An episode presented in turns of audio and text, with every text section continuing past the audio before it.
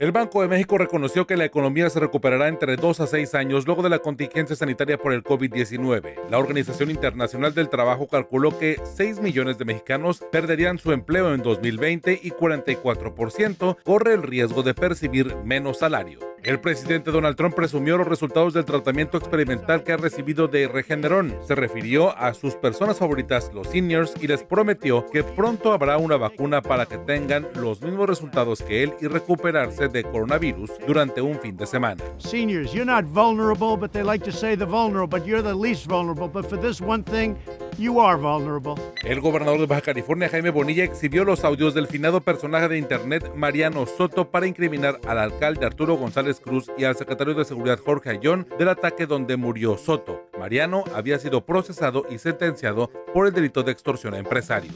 De que las personas que están señaladas deben inmediatamente pedir licencia para que la síndico y la fiscalía haga una investigación profunda. El alcalde Arturo González Cruz le contestó al gobernador Bonilla que no son iguales luego de incriminarlo por el asesinato de Mariano Soto, luego de insultarlo al compararlo con el exgobernador Francisco Vega de la Madrid, acusado de corrupción. González anunció que solicitará licencia para buscar la gubernatura de Baja California. Quedará como alcaldesa Carla Ruiz, hija del fiscal del estado. Para eso está la fiscalía.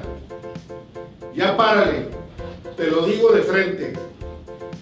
Nos vemos en los tribunales porque esta no te la voy a pasar. El teniente coronel Julián Leizaola lamentó los pleitos políticos entre el gobernador Bonilla y el alcalde González Cruz. Retó al gobernador a hacer honor a su palabra en el combate a la corrupción y procesar los casos contra sus exfuncionarios acusados de pedir y recibir dinero por conceder contratos millonarios en la Secretaría del Bienestar. Si se cree tan vengador con su Liga de la Justicia, entonces, ¿qué pasó con los moches?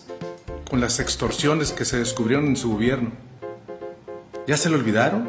El paciente cero y el brote de coronavirus es la portada de la revista Time en la que se destaca el contagio del COVID-19 en dos decenas de trabajadores de la Casa Blanca que coincidieron en una reunión durante el último fin de semana de septiembre.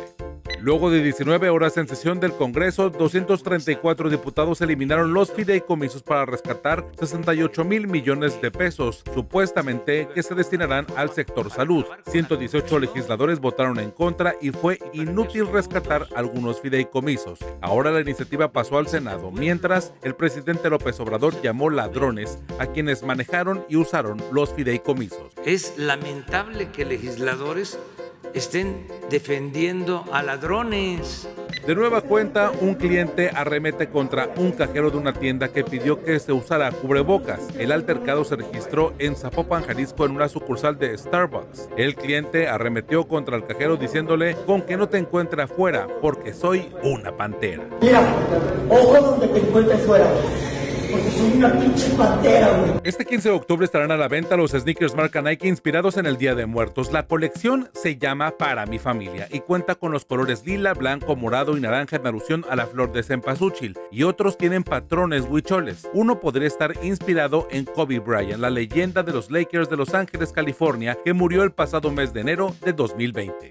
Por si alguien preguntaba, soy Ernesto Eslava.